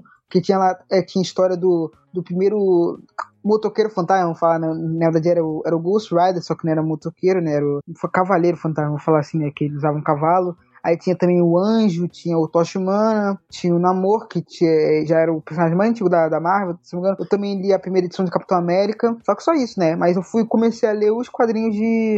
Lá do começo lá da primeira fase. Eu vi a primeira fase do Hulk, tava lendo Homem-Aranha, Quarteto Fantástico do Lee do Kirby, né? Homem-Aranha do Lee do Dicto disco, é, Thor, do texto, é, Johnny to Mist, eu tava lendo essas fases aí. Só que eu, eu, comecei a pular um pouco mais pra frente algumas. Tipo, talvez eu comece já a ler direto, em vez de ver a, a primeira fase lá dos X-Men, comece direto lá pelo. depois do Segunda Gênese. Mas é isso. Uhum, é o isso, Neil Adams ele chegou a, a desenhar os X-Men. Eu nunca li. Eu vim saber já no livro. Eu não lembro quem era o roteirista. Mas, tipo, foi cancelado o título. Aí depois que o Chris Claremont veio retomar, já no começo dos anos 80. Uhum, na fase clássica do X-Men, né? Que ele fez com o Barney. É, alguém mais leu ou a gente pode passar pro próximo? Você leu, Doug, essa fase? Eu li. Eu sou fã do Lanterna Verde, né, pô? Eu li, eu gostei bastante, igual a maioria do, das HQ que eu li do personagem. Eu, eu gostei da interação que ele tem com o Arqueiro Verde. É uma dupla, né, que eu, que eu gostei de ver no cinema um dia, essa parceria dos dois, mas deve estar tá longe de acontecer, né, porque é uma bagunça. É, podia, podia ter um e... filme só exclusivo sobre isso, só um. Tipo, é, tem, tem, é Isso está longe de acontecer no momento atual da DC, pelo menos. É, é mais provável que aconteça na. Na série, só que com Konoha, com o próximo, o próximo, o próximo Verde. Eu não Felizmente, eu, eu acho que não, não deve acontecer, amém. Porque... Se tivessem botado o Deagle como Lanterna Verde antes, ia ser mais fácil, né? É, porque tudo que a CW toca veio, né? Uma merda. Menos os anos da manhã. Ah, tá. Então vamos pro. Já que você tá falando aí, Doug, fala aí qual a sua outra fase que você escolheu. É, a minha envolvendo personagem, né? Que é o Lanterna Verde do Jeff Jones. Ah, tá. Essa, é, eu acho que é, é, é, é tipo o, acho que o Lanterna Verde é um grande exemplo de como, muitos anos depois, um cara conseguiu reinventar todos os conceitos do Lanterna Verde. É, muito foda sim, isso. Sim, sim. Que eu, o Lanterna Verde é meu personagem favorito dos quadrinhos já, não, não só dele, né? Que eu gosto bastante dele. O personagem de, de todas as versões dele, né? A, as novas, o Simon Baez, o Simon Baez, é... Simon Baez, Simon Baez e a Jessica Cruz. É muito bom essa fase, eu, eu recomendo, né? Que fase da noite mais densa. Ano 1 também, tá vendo? Uhum, é, eu, eu, não li, eu não li essa fase. É, que se não me engano, eu, eu, desse, dessa, eu sei um, um, algumas coisas dessa fase de Off Jones, só que eu não li tudo. Eu li mais que me interessou primeiro, né? Porque é um meio com um prólogo no meio, que é Origem Secreta, que reinventa a Origem Terra Verde. É lá na edição 29 a 35, se não me engano. Que reinventa agora com a participação da Atrocitus. E o Jeff Jones, se não me engano, ele pega vários vilões antigos da Lanterna Verde, que sempre tem isso, né? Que na era de ouro, na era de prata, sempre tem uns vilões que ficam ali meio desconhecidos, né? Só aparece em uma edição, só que se não me engano, o, o Geoff Jones pegou vários desses e reinventou é, pra essa fase do Lanterna Verde. Tipo Mão Negra, depois pro, pra gente ter o, a Noite Mais Densa. É, se não me engano, tem um outro chamado Tubarão também. E agora transformou a, a Safira Estrela, transformou ela numa lanterna, que ela só era Safira Estrela. Então, é, o John... é, essa fase, essa fase do Geoff Jones é bem icônica mesmo. Eu, eu honestamente eu só li também Origens Secretas, que você falou, e aquele Lanterna Verde Renascimento, né, que é com Ah, eu só não li, só que depois, é, depois que ele depois que ele volta, que ele era, eu, eu, eu vi um vídeo sobre isso, mas eu não li. Que ele, que ele era o espectro lá em Dia do Julgamento, né? Uhum. Alguém mais leu essa fase? Eu li pouquinho dela, mas assim, tudo que eu lembro é que é uma fase sensacional. Geoff Jones fez, arrasou nessa fase aqui, praticamente reinventou os conceitos da mitologia Europa. Eu concordo com tudo que vocês falaram aí sobre. O Jeff Jones, ele, ele, ele, é, ele é muito bom, né? Em roteirizar, escrever os quadrinhos. É que quando ele. É, eu, eu, já, eu já era fã, né? Que quando ele foi anunciado como editor-chefe, eu acho, do, da DC nos cinemas, eu fiquei ansioso, mas né? Infelizmente nada enganou ali. E nem todos iam na Verde, né? Porque só tem aquele filme de 2011, infelizmente. Um personagem desse nível, né? Tem... E o filme que escrevendo, né, praticamente está hibernado. Não vai, é. não vai sair. É aquele Tropas das Lanternas Verdes que a gente esperava tanto. É, eu queria um filme policial, vamos dizer assim.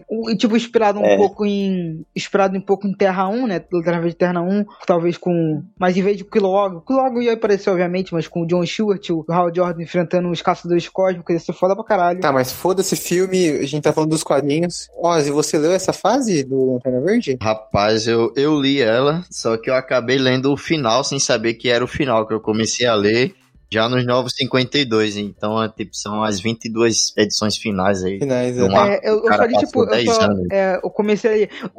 Isso daí eu, eu vou falar pra. Eu, a gente pode falar. Eu queria falar só rapidinho aqui, né? Que isso não é isso. Que são problemas nos 52. Que tem algumas séries que, tipo, Batman Incorporated, Lanterna Verde, que os caras tiveram que terminar nos 952 e fudeu toda a cronologia dos 952, tipo, é, quatro hobbies em cinco anos, mas só que isso é o assunto pro outro dia. Aham. Uhum. é, dos Novos 52 eles só preservaram até onde eu sei só mesmo o Batman e o Lanterna Verde, né? Porque tava no meio de um arco bem longo. Não, eu odiava o personagem por causa do filme. Eu gostava dele muito no desenho, né? Como a maioria eu conhecia ele no desenho da Liga da Justiça, que era o John Stewart. Eu pensei que tá falando. É, eu conheci ele pelo John Stewart, mas o desenho que me fez ficar um pouco mais com afinidade com o Lanterna foi The Animated Series, que é aquela. Acho que é em 3D, né? Sei que você ia dizer aquele episódio especial do Duck Dodgers. Ah, não, mas eu, eu também, mas. É, aquele episódio é muito bom.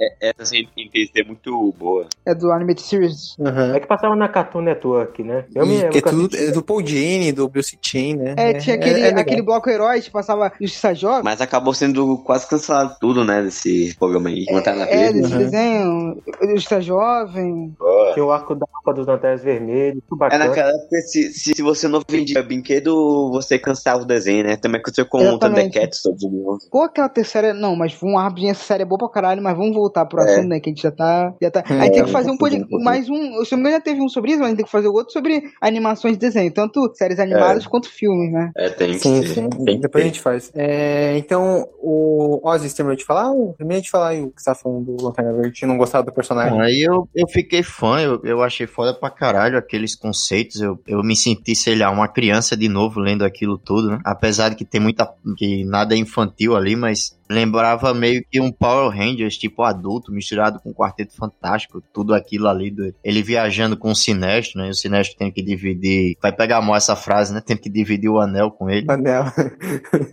Mas, é, é, e, é, tipo, e, e, quando chega naquela, naquela parte em que eles têm que se desfazer, né, do, do anel e, e, e cada um diz uma coisa e, e entra o Simon Bass na história, tipo, aquilo ali eu já tava fisgado, eu, eu acho foda pra caralho. Você do nada chegar um anel para você e dois caras totalmente antagônicos, cada um dizendo uma, uma instrução e tudo chiando e você pensa que não, você, o cara bota o anel, chega a Liga da Justiça e diz, pô, quer tirar esse anel e tal, é, é sensacional isso. É, o, o conceito é foda. O conceito é, foda. é muito, muito foda. A Jessica surgiu depois, né, de Mal Eterno, né? Vilania Eterna. Vilania Eterna, como uh, Anel Energético. Só que eu não sei o que aconteceu. Sabe como o Anel Energético chegou nela? Do Anel Energético, né? Do Terra 3?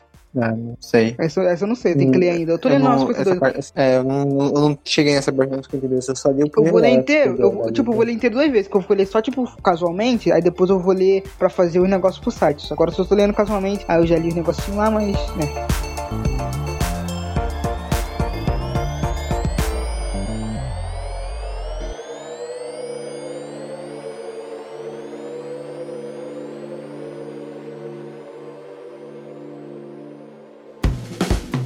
Então, é, Ozzy, você quer indicar o seu último quadrinho, a sua última fase pra gente? Beleza. A minha última fase iria ser aquele Hulk do Peter David, mas por ser muito extenso, eu preferi mudar para o, pra o Hellblazer, que é uma fase mais curta. Aí sim. Então, então, como a maioria das pessoas aqui no Brasil, eu conheci o, o Hellblazer em mensal a partir daquela Vertigo que tinha né, nos anos 90. Eu ganhei aquelas três edições de, de presente é, de, de um tio que tinha elas guardadas e elas começam a ser publicadas. O Hellblazer aqui no Brasil é uma bagunça, a forma como ele foi publicado antigamente. E eu comecei com a fase do Garth Ennis que ela é muito, ela serviu de inspiração para aquele filme de 2005, que é um filme que divide é. opiniões até hoje, mas Reeves, né? pensando né? bem hoje, depois de tudo que fizeram com Constantine, no, hoje em dia no universo tradicional da DC, até aquele filme ali é mais fiel a, a, aos quadrinhos. Então eu, o, o Garth Ennis, ele, ele abre com uma pegada bem mais diferente do, do Jamie Delano. Jamie Delano era, era um quadrinho mais político, era, era uma parada bem mais suja, né, e tal. E o Garth Ennis, ele, ele desenvolve um lado mais humano, assim, que mais até do que o, o Jamie Delano, né? É uma, ele transforma, deixa a série mais dramática, mais realista, entre aspas, já começando com aquele arco que todo mundo conhece, que ele descobre que tem câncer e ele tem que fazer alguma coisa sobre isso porque ele meio que tá prometido lá para quem é dono lá de baixo. Uhum, é o, o, Hábitos Perigosos, né? É o primeiro. Isso, que é o, o primeiro dos caídos, um dos melhores vilões, para mim o melhor vilão da Vertigo inteira. é, é enfim, é, eu ia falar sobre esse aí, mas quando você falou que tinha mudado, aí eu decidi mudar pro, pro Lanterna Verde, né? Que era o do Daniel Neal e do Neil Adams. Mas essa, o Hellblazer, né? O Constantine é meu personagem favorito, talvez, da vida. Não sei, mas é um personagem que eu simplesmente amo. E esse arco eu, eu consegui acompanhar pelas edições da Panini recentes, né? Que eles encadenaram tudo bonitinho, em ordem cronológica. Uh, e essa fase do Garfiennes, eu, fiquei, eu tava bem animado pra ler, né? Porque todo mundo falava bem, todo mundo falava que era a grande fase do personagem. E realmente, assim, o, o Hábitos Perigosos é incrível. O Garfienes, ele não escrotiza tanto nesse primeiro arco, né? Como. Mas, obviamente, depois ele vai fazer isso, né? Tem os arcos futuros da fase dele, tem muita escrotidão, mas esse arco em si, ele é, ele é mais sério, ele é mais depressivo, porque é o Constantine basicamente morrendo de câncer, tendo que enganar o diabo. E a forma que ele engana o diabo é genial, é sensacional. É, a, a, última edição de, desse arco não, é, sabe, lendo na, na ponta dos pés, né? Tava lendo. E tem uma edição específica nessa fase que é a edição que o Constantino enfrenta o Rei dos Vampiros. Como a, a maioria aqui não deve ter lido, né? Só acho que eu e Ozzy temos cultura. É, essa edição, ela é basicamente um, uma, ela é uma porta de entrada para quem quer ler Hellblazer, que ela é um resumo do que é, é, o Constantine, né? É uma edição que o Constantine acaba encontrando esse rei dos demônios, dos, dos vampiros, que quer transformar o Constantine meio que num vampiro, num servo dele, né? E a edição inteira, ela meio que escrita, é, tipo, uma página, é um, é basicamente texto descrevendo a vida desse rei dos vampiros, é, contando como ele é vitorioso, como ele é incrível, como ele conseguiu tudo que ele queria na outra página é um resumo da história do Constantine, uh, dizendo como ele é um perdedor, como ele errou na vida, como uh, contando as derrotas dele. E a edição vai indo assim, construindo essa figura, enaltecendo essa figura do rei dos vampiros e diminuindo o Constantine, né? No final o Constantine conseguir vencer esse rei do, dos vampiros na lábia, né? Num dos momentos mais legais de todo Hellblazer. Então o Ennis é um cara incrível e ele realmente sabe, sabe fazer o personagem e escrever essas histórias marcantes, né? Só que Alguém depois mais... esse, esse rei do vampiro volta, né? E encontra o Constantino ah, lá na sim. merda e faz ele engolir tudo que ele disse.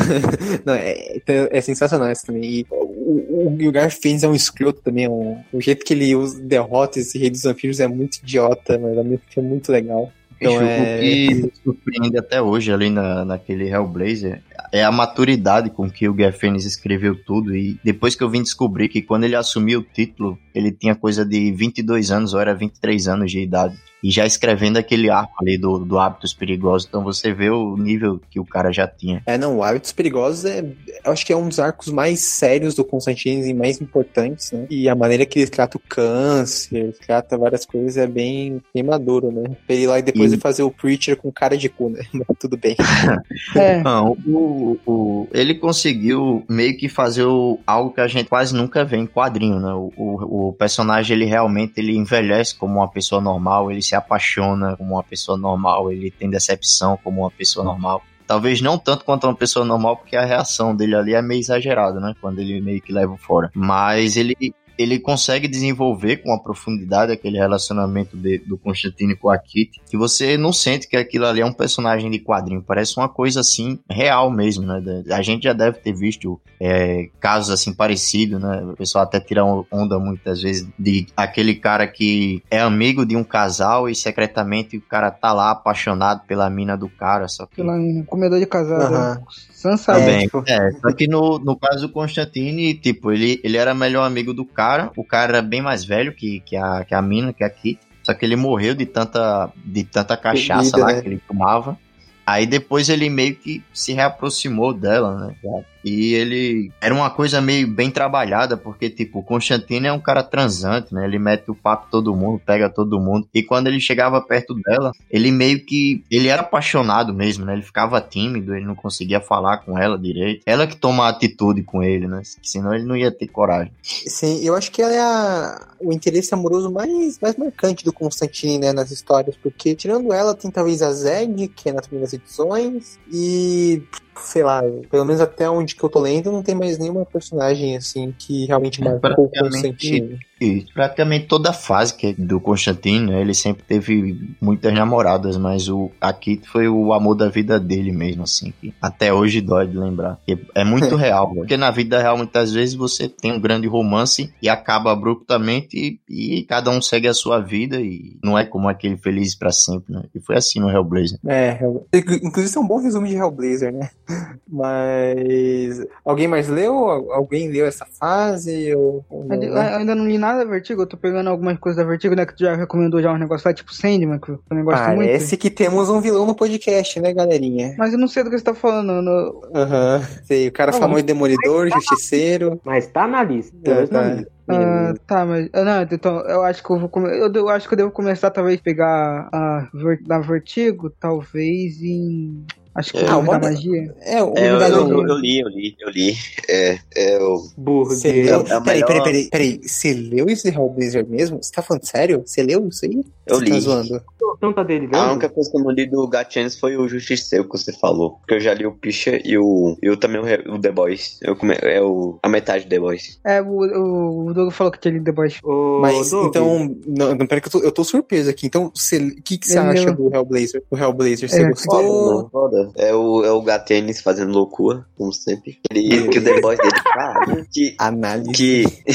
não, que se você vê, né, a, a, série The Boys, pô, já acho pesada porque, porque o povo não conhece os quadrinhos. Ele é um quadrinista louco, mas que a gente ama. Quase todo mundo. O, povo que ama quadrinho também ama ele, né? Também. E é, é foda, né? A fase mais foda. É, vocês falam que o filme adaptou quase, né? Que, que é essa coisa de saber que tem câncer e ter que enganar o diabo, né?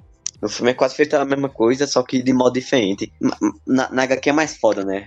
Porque no, no filme. Ah, nem, nem, nem, se compara, né? É, nem se compara. É. Ô, Doug, já que você disse que já leu Preacher, você se identifica com o cara de cu?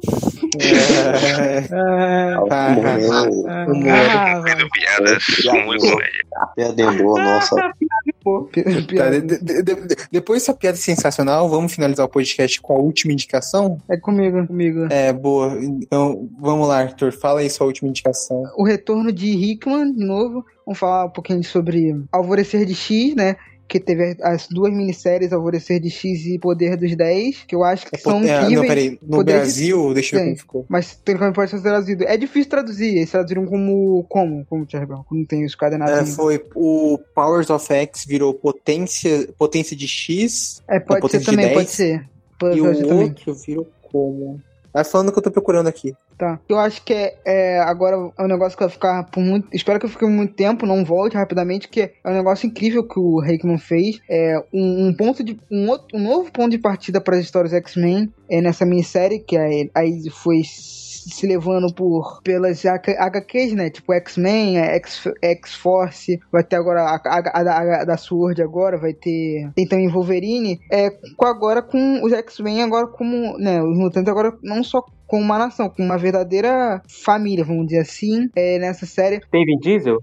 Porra. O Hickman também introduziu uns conceitos ali em potência de 10, né? Uns negócios meio malucos. Peraí, tipo... é, o, o, o, os nomes é potências de X, X. e dinastia X. É, ficou traduzido no Brasil. É, eu, eu, tenho que pegar esse cadenado. Eu pedi pra minha mãe, só que eu acho que é o que tá em falta. O pessoal tá comprando, ou não tá vindo pra um negócio lá, mas eu quero comprar esse. Isso eu quero comprar de verdade.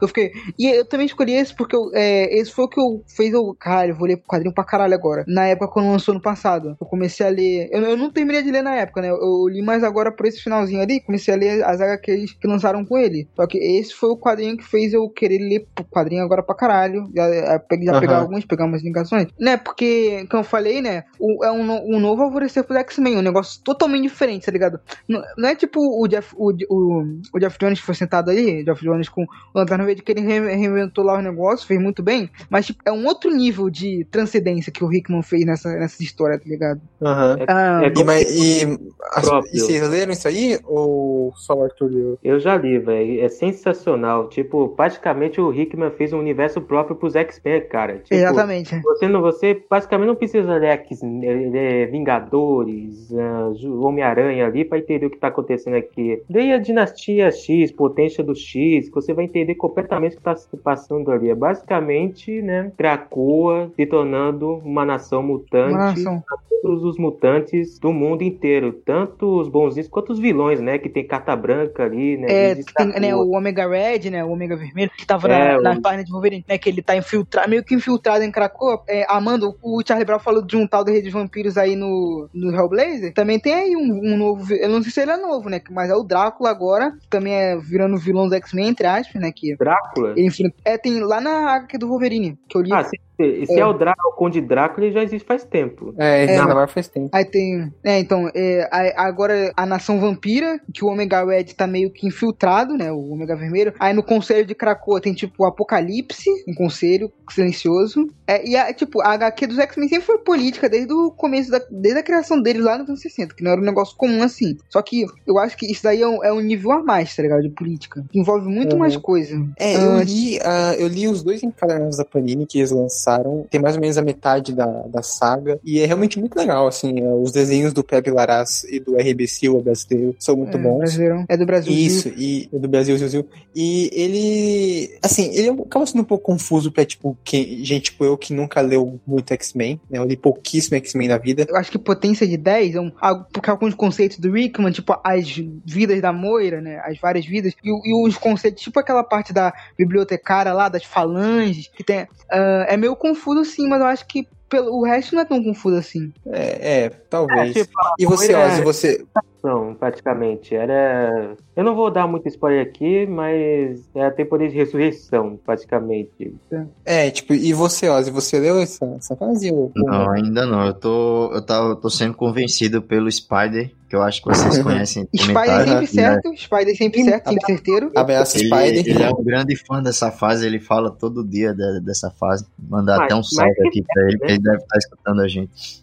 Salve, Spider. Mais que certo, é, não, né? Porque Uhum. É, fazer é boa mesmo. É que, tipo, uma coisa que eu, eu, acho que o próprio Magneto fala, eu vi um cara falando também nos comentários, que você não pode enfrentar mais os.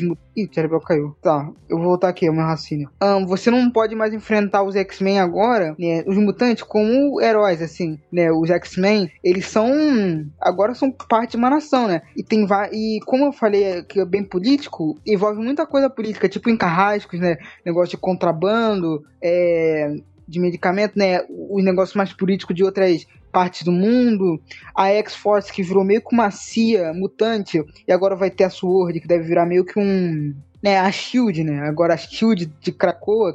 Eu acho que é uma honra basicamente, a Sword, eu acho. É tipo o Wolverine meio que um espião, tá ligado? É, tem vários negócios políticos envolvidos aí, e além de outros conceitos, tipo Excalibur, que Excalibur, o grupo, mesmo sendo formado por mutantes, é mais um grupo mais inglês, né? Que é formado ali pelo Apocalipse, pela, pela Betsy, pelo Gambit, Rictor e a Vampira e a Jubileu, que é um que distou um pouco dos outros conceitos que é fala mais do extramundo, da magia, envolvendo magia e mutantes, né? Criação de culto, que tem várias revistas aí. Então tem vários conceitos aí interessantes para ser explorados aí, né? Só um pouco nós mutantes que destoa também, que nós mutantes, mesmo estando agora focando mais em negócio de cartel de drogas, negócio assim, nós mutantes é, é um quadrinho mais humorístico. E, e a última coisa que eu gosto de falar que eu gosto muito é as páginas de explicação, que tem tipo duas por edição, que tem arquivos explicando coisas, do, é, documentos, é, que são muito legais de se ler sobre é, os X-Men. Uns artigos ali que você fica dentro ali, né? Que a história te permite ler sobre algumas curiosidades, etc. Isso é bom para um leitor que não é tão focado assim na mitologia dos X-Men, você adentrar um pouco ali essa nova, nova fase, né, dos X-Men. É, então, todos os, todas as revistas têm esses arquivos assim que explicam várias coisas, tem, liga, tem ligações, documentos, vários negócios. Acho que a minha favorita, além de X-Force, é Carrascos, né, com a briga é, da, do Sebastian Shaw, que agora o Círculo do Inferno virou a Corporação do Inferno. Aí eles são meio que, além de contrabandistas, eles meio que dão um remédio pro pessoal lá, né? Eles trazem os mutantes de países que não aceitaram, tipo o Brasil, que não aceitou o acordo. É. Então, é bem legal. Mas eu acho que é só isso sobre Downfax, mas é muito bom, sim. Aham, beleza, então.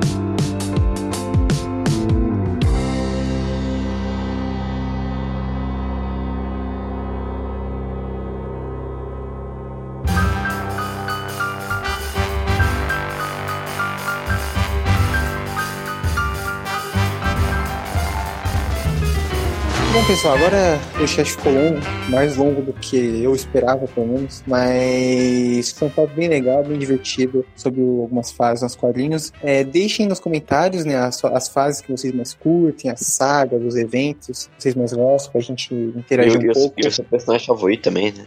É, os personagens, os personagens que vocês mais gostam. Só lembrando, o, é, precisa acessar o nosso site, que é forumnerd.com, com acento no O. É, nos seguir em nossas redes sociais, é Fórum Nerd no Instagram e arroba Nerd Fórum no Twitter, postando bastante coisa legal lá no, nas redes sociais, no site. E agradecer a participação do Ozzy, do site Osimandias Realista, uh, e pedir aqui, abrir o microfone aí para ele falar um pouco sobre o, o site dele, as redes sociais e o conteúdo que eles postam. Pode falar aí, Ozzy. Queria agradecer por ter participado, porque escutado os outros casts de, de vocês aqui. Eu escutei quase todos, só não aguentei escutar o que vocês ficaram descendo o pau na DC, aí eu fiquei meio puto e tirei depois de uma hora.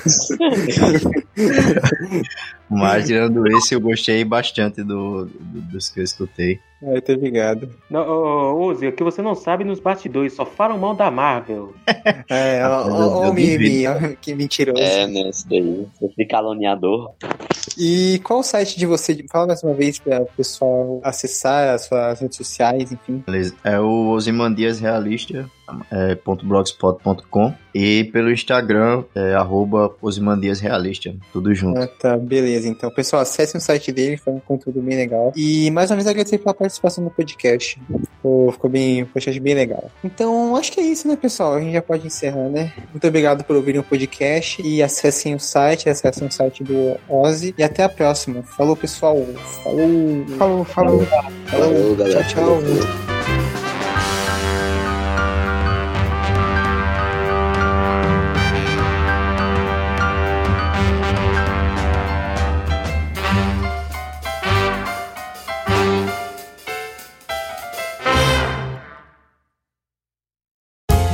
Podcast foi editado por Léo Oliveira.